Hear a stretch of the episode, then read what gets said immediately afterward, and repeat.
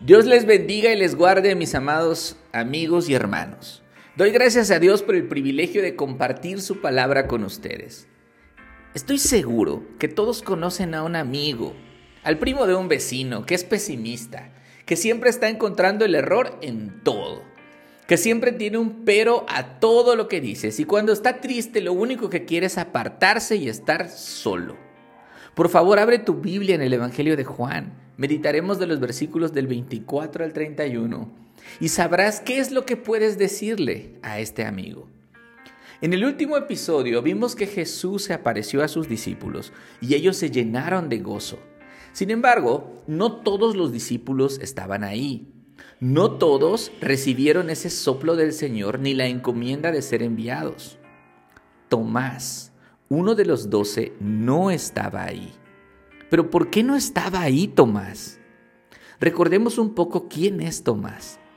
En este Evangelio, cuando Jesús le dice a sus discípulos que irá al Padre y les preparará moradas y después regresará para tomarlos para que estén con Él, Tomás responde, Señor, no sabemos a dónde vas. ¿Cómo pues podemos saber el camino? Tomás ama a Jesús. Él quiere estar con Él, pero es muy racional. En su corazón no hay espacio para ver más allá de lo que pueden mirar sus ojos. Lo primero que piensa es, hey, yo conozco todos los caminos de por aquí. ¿Cuál es ese que lleva a ese lugar? Pero Jesús hablaba de Él como el único camino para alcanzar la vida eterna. También vemos a Tomás en el Evangelio de Marcos. Los judíos quieren matar a Jesús, lo están buscando y obviamente es muy peligroso acercarse a Jerusalén. Y Jesús les dice, vamos cerca de Jerusalén, porque Lázaro ha muerto. Imagina el razonamiento de Tomás. Esto que pide Señor no es lógico, te quieren matar, te están buscando y tú quieres que vayamos ahí. Te van a apresar, te van a matar. Pero bueno, ok, vamos. Tú puedes ver que Tomás es valiente. No solo ama al Señor, él está dispuesto a dar su vida por él. Y le dice a sus compañeros, vamos también nosotros, para que muramos con él. Sin embargo, a pesar de su valentía, nota que es pesimista en sus palabras. Su fe es débil porque no cree que si Jesús está a su lado, todo estará bien. Su negatividad puede más y por eso dice, ok, vamos, pero que conste que vamos a morir. Por cierto, no murieron. Entonces la Biblia nos enseña a un Tomás que ama al Señor, que anhela estar a su lado, que dice estar dispuesto a morir por Él, pero en sus propias fuerzas, porque sin el Espíritu Santo también lo abandonó. Tomás es una persona racional que mira las posibilidades y siempre tiene el escenario más pesimista porque su fe es débil.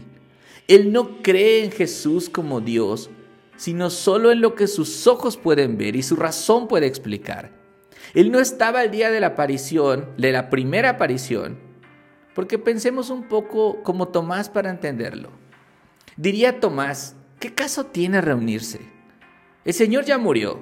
Me quieren matar los judíos. Venga, no les tengo miedo. Reunirnos a puerta cerrada, ¿para qué? Mi amado maestro ya murió y no regresará. Déjenme solo con mi dolor, no me molesten, pues no hay nada que se pueda hacer.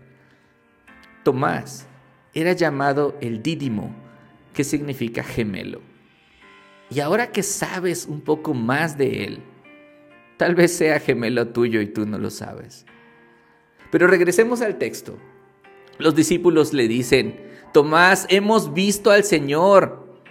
Pero Tomás es Tomás, su razón exige pruebas, así que les dice, si no veo sus manos, en sus manos, la señal de los clavos, y meto el dedo en el lugar de los clavos y pongo la mano en su costado, no creeré, versículo 25.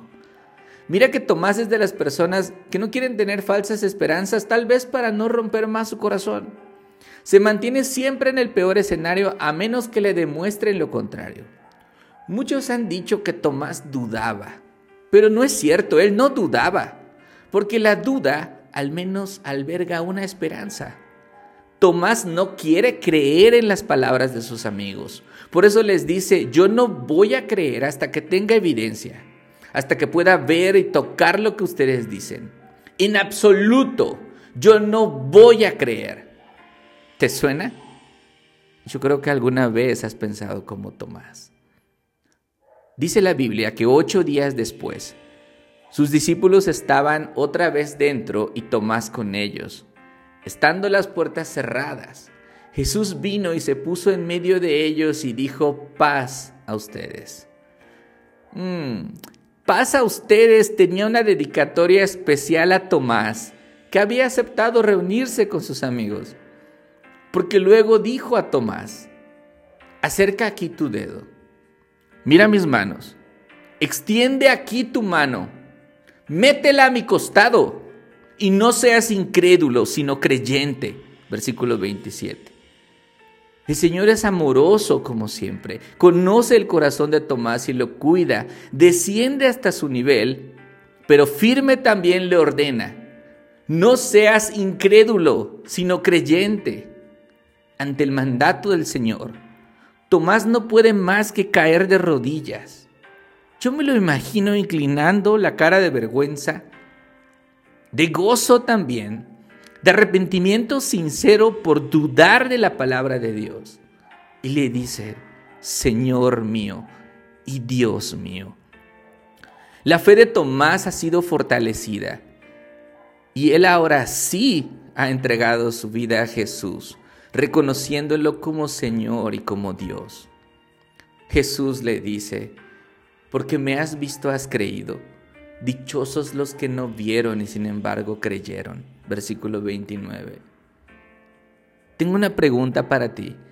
¿Te diste cuenta que Tomás nunca metió los dedos en donde estuvieron los clavos? Y tampoco metió la mano en su costado. Jesús no dijo porque me tocaste has creído, dijo porque me has visto. La presencia del Señor Jesús y sus palabras son suficientes para fortalecer la fe de Tomás. Y bienaventurados, dice el Señor, dichosos, felices y bendecidos por Dios a partir de ese momento, todos los que no necesitan más que escuchar la palabra de Dios y disfrutar de su presencia para creer. Porque solo en Jesús tienen esa paz y vida eterna. El milagro de la resurrección fue el máximo de todos.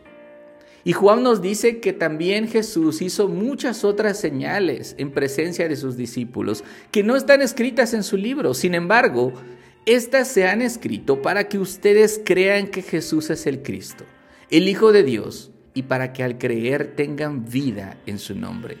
Versículo 31. Mis amados amigos y hermanos, Tomás te representa cuando dices que crees en Dios, pero en realidad eres pesimista, negativo. Te pones triste por todo. Huyes de los demás y solo quieres estar solo. Además, quieres responder las interrogantes de tu vida con tu limitada razón. Exiges pruebas para creer, pones condiciones a Dios diciendo, no creeré a menos que mi hijo se salve, que mi madre mejore, que mi esposo cambie y muchas cosas más. Mi amigo, no te engañes pensando, es que solo tengo dudas. No, tú no tienes dudas. Tú no le crees a Dios.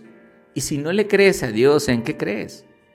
Hazte esta pregunta hoy. ¿Dónde estás depositando tu fe? ¿En otros hombres? ¿En tu inteligencia? ¿En tus propias fuerzas? ¿En tu razón? No seas incrédulo y cree en Jesús, porque Él ha dicho, yo soy el camino, la verdad y la vida. Y también ha dicho, el que cree en mí, aunque esté muerto, vivirá. Oremos.